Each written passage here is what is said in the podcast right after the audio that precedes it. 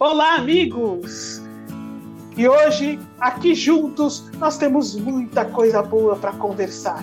Mas olha, para você que quiser conhecer melhor o trabalho da SEAMA, entre no site da SEAMA, seama.org.br e lá você vai ver que você pode cadastrar o seu animalzinho para realizar cirurgia espiritual à distância, pode pedir o tratamento espiritual para você mesmo, pode ver o trabalho maravilhoso que é feito pela SEAMA no Santuário da SEAMA, onde nós recebemos quase 200 almas sob nossos cuidados em fase de animalidade, nos processos de evolução você pode conhecer a revista Espírita Se Ama, que estuda tantos assuntos, tem várias colunas. Olha o livro dos espíritos, a Gênesis, a evolução do espírito, curiosidades sobre os animais, eh, sugestões de alimentação para a nova era muitos, muitos outros assuntos do Evangelho segundo o Espiritismo. Vale a pena baixar lá o PDF, aprofundar-se no assunto. Enfim, você, através do site da SEAMA, pode compreender melhor o trabalho que realizamos, ver que nós temos uma cozinha industrial que, que faz pratos congelados veganos que distribui para várias partes,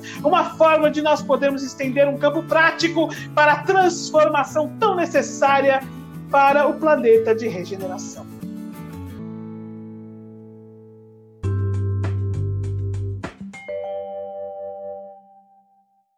Com alegria, nós nos reunimos mais uma vez para falarmos sobre os animais e a doutrina espírita. E hoje nós estamos aqui com duas amigas queridas, voluntárias da SEMA, que vocês já conhecem, porque já vieram conversar conosco aqui em outros assuntos, que é a Aninha e a Roseli. Olá, Aninha, tudo bem? Olá, Roseli. Tudo bem, Sandra? Tudo bem, Roseli? Oi, Sandra. Oi, Aninha, tudo bem? Graças a Deus. Olha, hoje nós vamos tratar de um assunto muito interessante, que na SEAMA né, nós recebemos inúmeros questionamentos a este respeito, dúvidas é, e muitas vezes até afirmações, todas pautadas no misticismo, né, na cultura herdada da, daquilo que se acredita, sem o um embasamento doutrinário, pela falta de entendimento sobre a alma dos animais, pela falta de entendimento sobre, principalmente, o porquê eles estão aqui conosco nós geramos uma série de conclusões. Então, hoje nós vamos falar sobre o misticismo que envolve os animais. Assunto interessantíssimo que vale para nós tirarmos dúvidas e principalmente para, com o embasamento da doutrina espírita, esclarecermos aqueles que estão ao nosso redor. Porque muitas destas questões geram sofrimentos desnecessários aos animais, situações absurdas pelas quais eles passam por conta do misticismo. É muito engraçado, sabe, meninas? Porque nós evoluímos tanto intelectualmente, né? Tanto conhecimento nós temos sobre tantas coisas, mas determinadas situações, é, ainda primitivas, é, ainda se mantém no intelecto humano, na egrégora humana, né? É muito estranho, porque parece tão distoante do momento intelectual que nós vivemos. Olha, eu vou pedir para a Aninha dar início ao nosso bate-papo de hoje, para nós podermos discutir a respeito deste assunto. Aninha, o que você trouxe para nós? Então, Sandra, o misticismo, superstição, eu vou falar um pouquinho sobre o que seria. São crenças ou noções que têm uma base na razão ou no conhecimento, que levam a criar falsas obrigações, temer coisas que a gente não conhece, depositar confiança em coisas que são realmente absurdas, as superstições, os misticismos, elas são criadas pelo povo. Começam a passar de geração para geração e vai assim por diante. Elas fazem parte do nosso dia a dia, e mesmo que a gente nunca teve uma, a gente conhece alguém que tem. Você quer ver uns exemplos que pelo menos alguém já ouviu falar? A vassoura. Coloca uma vassoura com o cabo para baixo atrás da porta que faz as visitas indesejáveis ir embora logo. Ou então a escada. Quem não tem um medo de passar debaixo da escada que pode trazer má sorte?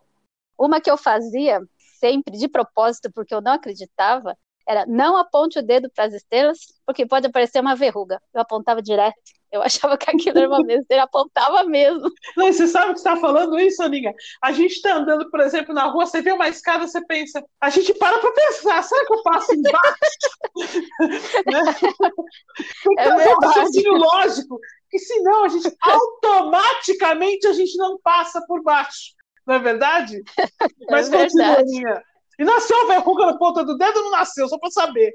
Olha, eu vou te dizer, na ponta do dedo não, mas em outros lugares nasceu. Será que é porque você apontou para a estrela? Sei lá, acho que é a culpa de fazer o um negócio. Mas continua. Um outro exemplo disso, que é muito forte nas pessoas mais antigas, e eu presenciei, foi quando uma mariposa preta entrou na cozinha da minha mãe e ela começou a chorar, mas num desespero tão grande, e gritando que alguém ia morrer na família. Essas coisas elas são verdadeiramente reais para as pessoas. Somente as que são mais antigas, que isso era muito mais forte, né? Você via muito mais circulando entre elas. Foi muito difícil conseguir controlá-la. Eu até me surpreendi. Então, Aninha, o problema é que as superstições, elas não têm um fundamento racional, né? Então, elas acabam atribu atribuindo um caráter mágico, perigoso para uma situação. E quando a gente está falando de objetos, é uma conotação. Mas quando a gente leva essa superstição para o âmbito dos animais, isso pode colocar em risco muitos animais, porque a superstição ela vai determinar qual é o animal que dá sorte, qual é o animal que dá azar. E com isso vai existir uma perseguição aos animais que as superstições consideram como de mau agouro. E isso daí pode colocar espécies, inclusive ecossistemas, em risco, justamente por conta dessa visão equivocada das pessoas, né? Sim. Por aí nós vemos, meus amigos, que na verdade a gente brinca, a gente ri de algumas coisas, porque realmente tem situações que não vão nos afetar diretamente. Mas em se tratando dos animais, o assunto é bastante sério, muitas vezes, gerando situações difíceis, como nós falamos no começo do nosso bate-papo. Antes de darmos continuidade, eu vou trazer dois raciocínios importantes para que nós possamos pautar aquilo que nós vamos conversar daqui para frente. Então vamos trazer a doutrina espírita sempre esclarecedora, sempre luz de nossos caminhos, né? E a doutrina espírita é pautada pela fé raciocinada, pelo caminho da lógica, pelo caminho da razão, unido aos, aos ensinamentos do Cristo, unido aos ensinamentos do Evangelho. Então, a razão deve nos entoar o coração, a fim de que a sabedoria se torne parte dos nossos caminhos e nós possamos saber quais os passos que nós devemos dar, inclusive diante deste tipo de situação. Então, primeiro, precisamos nos lembrar do que já conversamos aqui ao longo dos podcasts, que os animais são, como nós, espíritos em evolução conforme nós já estudamos aqui, lendo o livro Iluminação Interior de Joana de Ângeles, só para nos recordar, a Evolução em Dois Mundos, do André Luiz, a própria colocação do Espírito da Verdade no final da questão 540, os animais iniciam seu processo de evolução, aliás, o espírito inicia seu processo de evolução no reino mineral, milhões de, de milênios ali de consciência dormente se transfere para o reino vegetal, milhões de anos ali de consciência dormente se transfere o mesmo espírito para o reino animal, caminhando ali mais milhões de anos, se transfere para os primatas, dos primatas para o homem, fazem que nós, enquanto espíritos, nos encontramos, e do homem até chegaremos a arcanjo, né, em determinado momento de nosso processo de evolução. Então é muito importante compreendermos os animais como espíritos em evolução que são.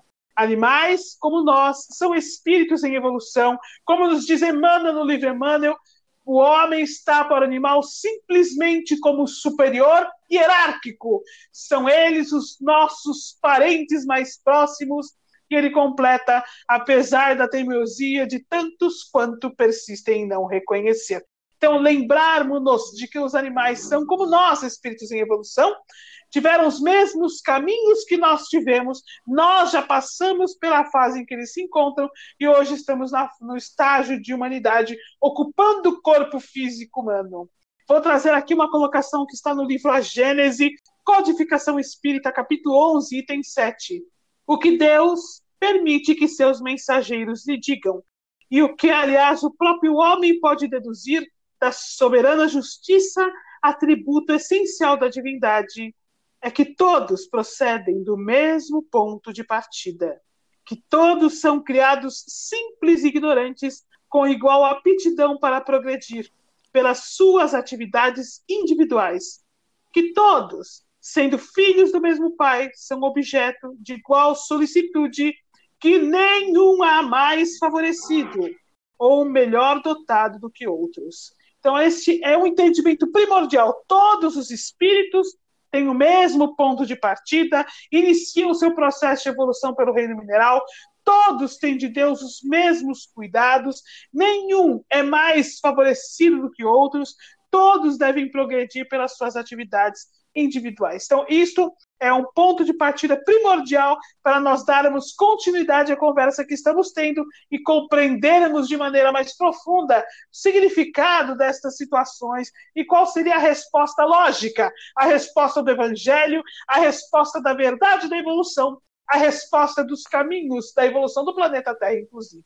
Então, meus amigos, vamos ouvir o que a Aninha tem para nos falar. A Aninha vai falar sobre os gatos, né, Aninha?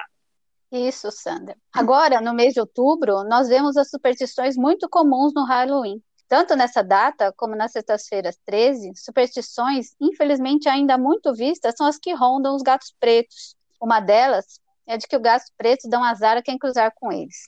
O problema é quando isso se efetiva e parte para a violência contra o animal, como uma forma de prevenir o perigo, mesmo que ele seja apenas imaginário. Né? Essa crença leva muitos animais a serem vítimas de maus tratos nessa época. Hoje, nos abrigos de animais abandonados, gatos pretos são os que menos são procurados e têm mais dificuldade de encontrar uma família. Essa superstição, a gente nem imagina, mas vem de muito tempo. Na Idade Média, eles foram associados às bruxas, também devido aos seus hábitos noturnos. O Papa Inocêncio VIII chegou a incluir o gato na lista de perseguidos pela Igreja Católica. Primeiro, com a ascensão do cristianismo na Europa, os símbolos pagãos passaram a ser vistos com maus olhos pela Igreja Católica, incluindo a adoração aos gatos, que antes é, eram criaturas divinas que vinham do Antigo Egito, onde eles eram adorados como deuses. Olha a diferença. Chegou ao ponto do Papa Gregório IX, em 1233, declarar que os gatos pretos eram a própria encarnação do diabo. Foi aí que formou a crença de que eles eram amaldiçoados e que traziam a má sorte a quem cruzasse os caminhos deles. Nesse período, coitadinho, os gatos pretos passaram a ser queimados vivos, como as pessoas acusadas de bruxaria. E por causa desse extermínio em massa, muitos desequilíbrios sanitários aconteceram nesse período negro da humanidade.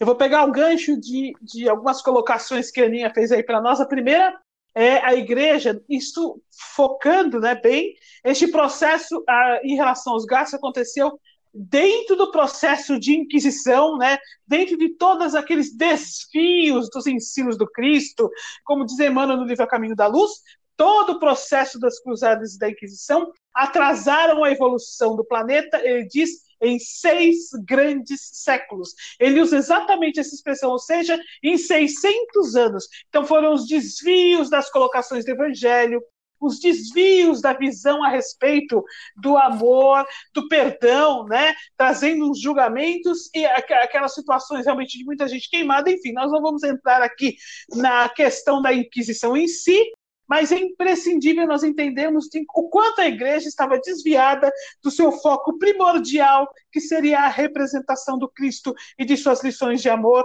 no planeta Terra, a expansão do evangelho, a continuidade dos trabalhos dos discípulos. Dentro de todo esse desvio, nós tivemos esse entendimento aí acerca dos gatos, né, que na verdade é, tudo isso veio porque as médiums e os médiums da época, que a igreja considerava bruxos e bruxas, tinham em parte como animal de estimação os gatos. Então vou repetir, os médiums e as médiums da época, ou seja, intermediários do, da, do plano espiritual para com o plano físico, eram pela igreja chamados de bruxos e bruxas e tinham como animal de estimação os gatos. Então, por isto, a igreja trazia os gatos dentro deste contexto de condenação.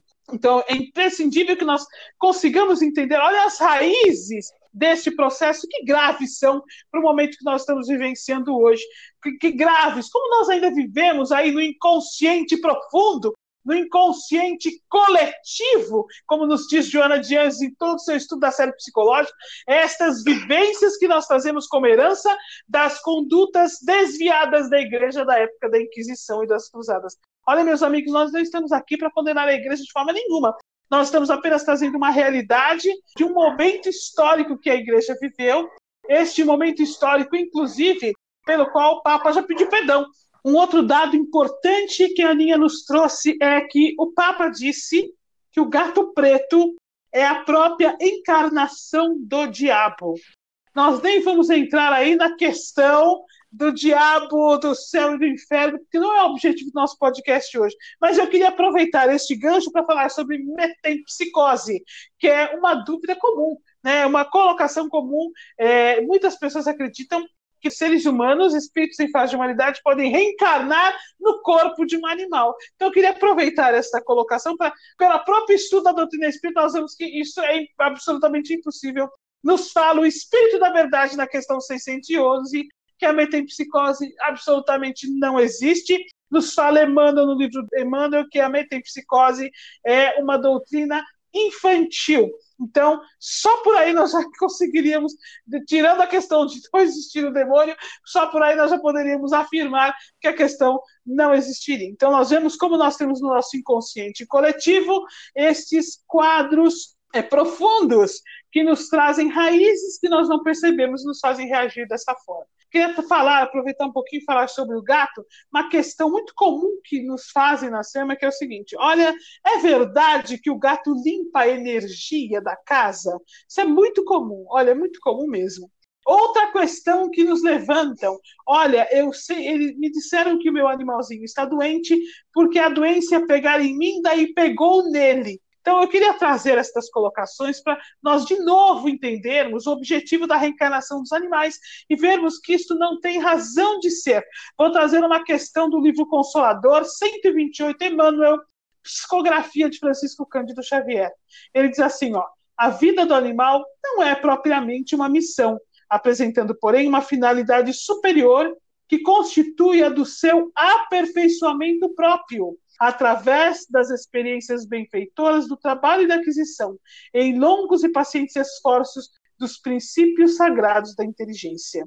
Meus amigos, seria uma injustiça por parte da criação, por parte de Deus, que o animal estivesse aqui encarnado apenas ou para limpar as energias que nós denegrimos no ambiente em que nos encontramos, ou para impedir que nós tenhamos de responder diante de provas ou expiações, porque ao invés de vir para nós, ou seja, ao invés daquele papel que nós temos diante da lei de ação e reação, ou de espiar algo com que nós nos equivocamos, ou ainda de passar por determinadas provas de que isso fosse direcionado a eles. Quer dizer, o objetivo da reencarnação deles não seria daí a evolução deles, mas sim nos liberar dos processos que nos cabem. Seria uma grande injustiça, não é? Então, eles, o objetivo deles estaria voltado ao homem, é novamente nosso olhar antropocêntrico. Por mais mágico que possa nos parecer o animal, o gato limpar a energia do ambiente, quem não consegue manter a energia do ambiente limpa, quem deixa que de alguma maneira denigra a vibração do ambiente, somos nós mesmos. E é natural, porque somos espíritos em evolução também, ainda imperfeitos, ainda aprendendo sobre o amor e ainda deslizamos perante as leis divinas. E para aprendermos a não deslizar, temos de lidar com os desequilíbrios que nós provocamos. Então, seria uma injustiça para com eles, que têm a sua própria evolução, os seus próprios caminhos, o seu próprio desenvolvimento de consciência. Então, queria aproveitar para trazer esta linha de raciocínio, porque isto também é um misticismo, um pensamento místico, que envolve os animais como um todo. E agora a Roseli tem uma outra visão para nos trazer a respeito de outros animais que passam por esses processos de misticismo também, né, Roseli? Isso, Sandra. Ah, Aninha falou bem do gato, né? Assim, quando a gente pensa em superstição, vem na nossa cabeça sempre o gato. Mas são vários animais que sofrem com superstições. As raposas, por exemplo, elas, desde o Império Inca, elas são perseguidas pelas crenças populares, porque eles achavam e ainda acham, algumas populações acham até nos dias de hoje, que elas são animais misteriosos, provavelmente por conta do hábito noturno desses animais. Muitas crenças também dizem que o som emitido pela coruja traz mau agouro aonde ela está, também provavelmente relacionado aos hábitos noturnos que, que a coruja também tem. Então, muitas vezes a gente vê essas superstições relacionadas a animais de hábitos noturnos. Mas, se a gente estudar um pouco sobre os próprios animais no Brasil, existe no Brasil também um animal que é de hábito no, é, diurno, a gente fala do tamanduá bandeira.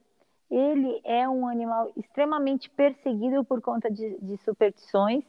Isso vem desde das mitologias dos povos indígenas as pessoas acreditavam que ele era um animal de má sorte. Quando esses animais foram levados de forma indevida também para a Europa, por ser um animal extremamente diferente do que as pessoas do velho continente conheciam, as pessoas começaram a atribuir para eles também mau agouros, não se entendia bem da fisiologia do animal, achava-se que nenhum desse, do, dos tamanduás bandeiras, todos eles eram fêmeas, na verdade, e se reproduziam através do focinho, porque ele tem aquele focinho extremamente comprido. Então, isso daí fez com que o tamanduá fosse mal visto no Brasil e também mal visto na Europa.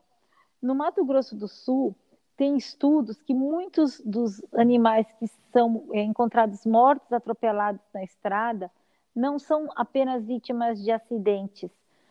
É, os pesquisadores dizem que esses atropelamentos são de forma proposital, porque na região se acredita que o tamanduá ele não traz sorte. Alguns dos animais que não são encontrados atropelados, eles são encontrados amarrados e o seu focinho mutilado. Nos dias de hoje, não é que isso daí é da época de um Brasil Império, não. Essas mutilações, esses assassinatos contra os tamanduás bandeiras ocorrem ainda nos dias de hoje. É, meus amigos, nós vemos o quão sério é o processo e quanto nós ainda herdamos disso. É imprescindível que nós comecemos a substituir estas crenças que estão gravadas em nosso inconsciente coletivo pelos caminhos que nós aprendemos da evolução, que comecemos a raciocinar, a trazer de verdade isto para nosso dia a dia, para o nosso cotidiano, que nos lembremos continuamente de que os animais são nossos irmãos, espíritos em evolução. E à medida que nós formos disseminando estas verdades, criando uma nova egrégora, trazendo para os amigos, para os conhecidos, vou usar uma palavra aqui que a Aninha usou, para os mais antigos, me lembra da minha avó, inclusive. É. Então, meus amigos, as nossas avós, nossas bisavós, são espíritos em evolução. E nós também precisamos trazer a elas estas realidades dos animais que são nossos irmãos, nossos parentes mais próximos. Como nós estudamos já no livro A Caminho da Luz, através de vários podcasts, fazendo citações em diferentes momentos, no momento do planejamento do planeta, se planejou também os corpos físicos para receber os espíritos em evolução, estas espécies foram fixadas dentro desse processo para que os espíritos que são criados encontrassem os mesmos modelos físicos no seu processo de evolução. Então, ao compreender isso, nós desmistificamos essas superstições que muitas vezes vêm de crenças antigas. Eu posso dizer, olha, que estudando o livro Evolução em Dois Mundos, quando nós vamos é, compreendendo no capítulo 10, Palavra e Responsabilidade, André Luiz nos conta sobre o início do processo do desenvolvimento moral da humanidade, aqueles espíritos ainda em corpos primitivos, aprendendo sobre a existência de Deus através do trovão, através das forças da natureza.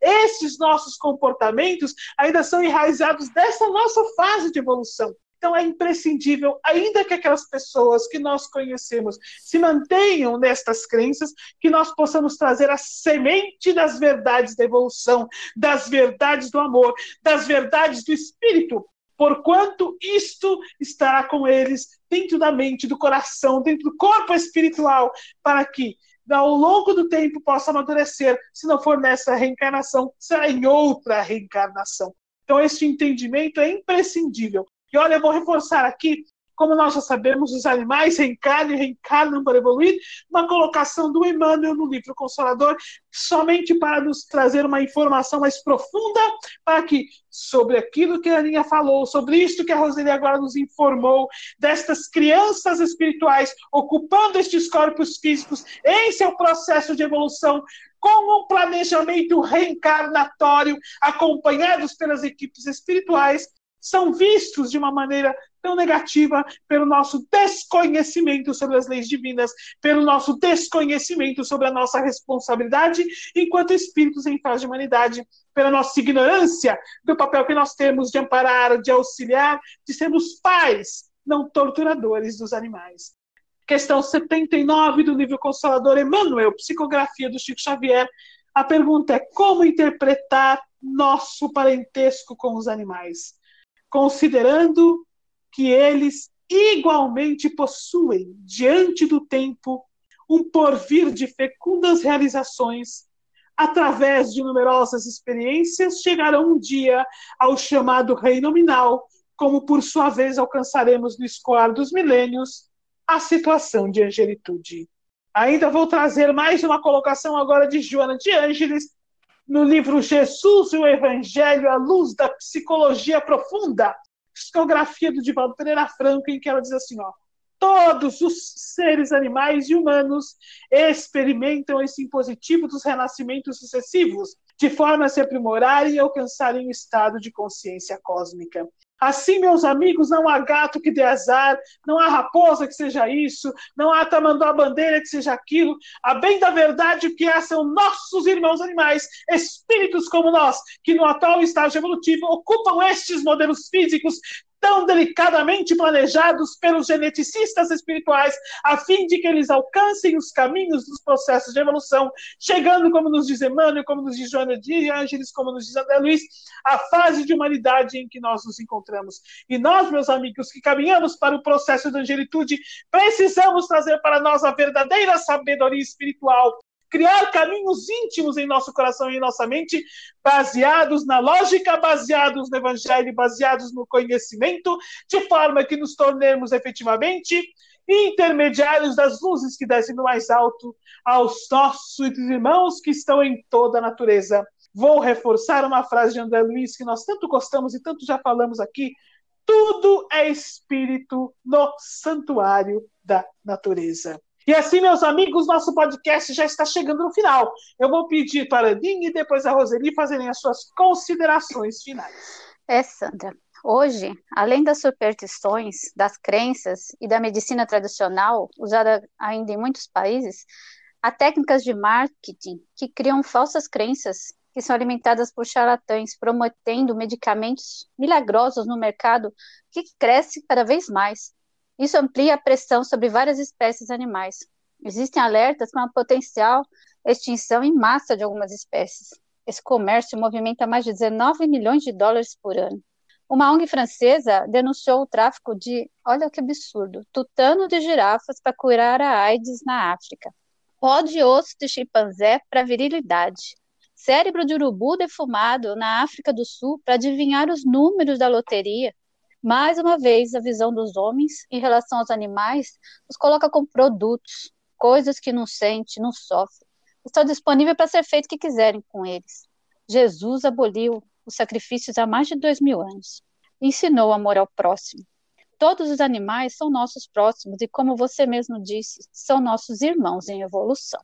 Uma forma de resolver, ou pelo menos amenizar, ou abrir um caminho contra o preconceito que muitos animais sofrem é pegar qual é a população de uma determinada região que tem um animal é, nato daquele local e explicar para essa população sobre os hábitos do animal, se é um animal de hábitos noturnos, se é um animal predador, os corpos dos animais, a fisiologia, a anatomia dos animais, porque assim a população vai conhecer mais sobre aquele animal isso vai estimular uma atitude mais positiva entre a população local e esses animais. Também é importante que sejam feitos é, trabalhos com relação às crianças, porque é, na fase da infância, as crianças começam a interagir, ter ideias de sociedade, aprendem conceitos, são bombardeados com uma série de valores, de informações.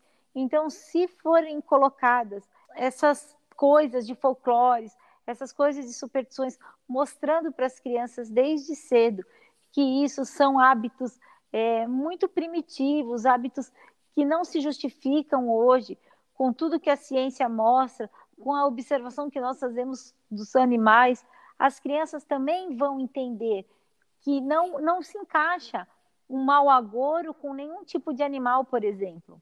É isso, meus amigos, como é importante o conhecimento. Nós vemos como é importante nós nos tornarmos multiplicadores desses conhecimentos. Hoje nós temos meios que nós não tínhamos, por exemplo, no início da doutrina espírita. Nós temos a internet, aliás, este podcast é, utiliza estes meios que permite que as informações possam ser globalizadas.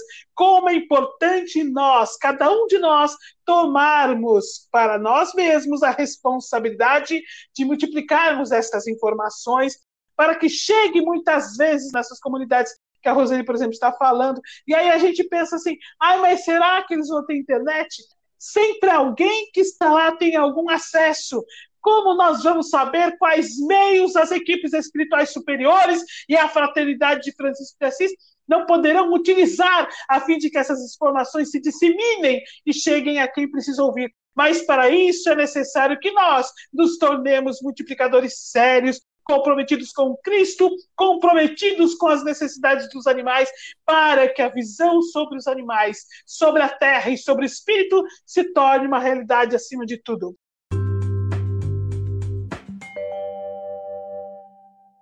Eu vou encerrar hoje com uma colocação que está no livro Iluminação Interior, da Joana de Angeles, em que ela diz assim: O amor é chamado a compartilhar desta saga extraordinária, unindo todas as criaturas no mesmo nível de sentimento e afeição, maneira apropriada de demonstrar gratidão ao Pai misericordioso. O amor é a nossa resposta, meus amigos, mas o amor que fica somente conosco, ele não produz frutos de luz e esperança. É preciso multiplicar o amor. É preciso que nós nos ofereçamos com este amor e esta compaixão que temos como, pelos animais, como intermediários da luz, a fim de que o Cristo nos utilize onde, como e quando for mais necessário.